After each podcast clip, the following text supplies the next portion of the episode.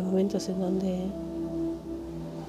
pensamos en esas fronteras, estos límites que son totalmente imaginarios de nuestra mente, de nuestra vida, de, nuestra, de nuestro entorno, de nuestro medio, de nuestra etapa de vida. Son esos límites, esas fronteras que nos impiden seguir adelante, avanzar al otro territorio y, y, a veces ni siquiera lo sabemos por qué, simplemente están ahí, impuestas, puestas, colocadas, existentes, pero invisibles. Por algún motivo que desconozco, no llegamos si no pasamos al otro lado.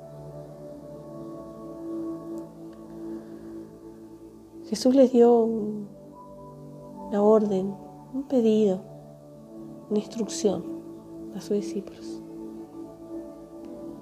para que fueran a y a los confines de la tierra, a toda Samaria, toda Judea, a los confines de la tierra. Yo desconozco, desconozco realmente la profundidad teológica de todo, pero sé que no, no salieron de donde estaban, no fueron a los confines de la tierra. Que los servidores que vinieron después de los discípulos sí fueron y se sigue yendo. Pero ellos no. Yo realmente lo desconozco. Me pongo a pensar en por momentos que ellos tenían un límite, unas fronteras, que no nos dejaban ir a la dirección que Dios, que Jesús les dio antes de su ascensión al cielo.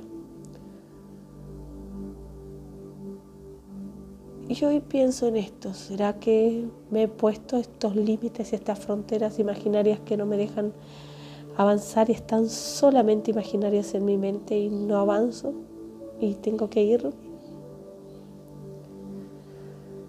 Estarás pasando tú lo mismo, te estará pasando lo mismo. Solo alguien puede responder esto. Dios y nosotros mismos. Hoy me decido a pasar a pasar ese límite y esa frontera y hacer eso diferente. A conquistar otro estado, otro estado, otra nación, otro territorio, a ir a pisar otras tierras.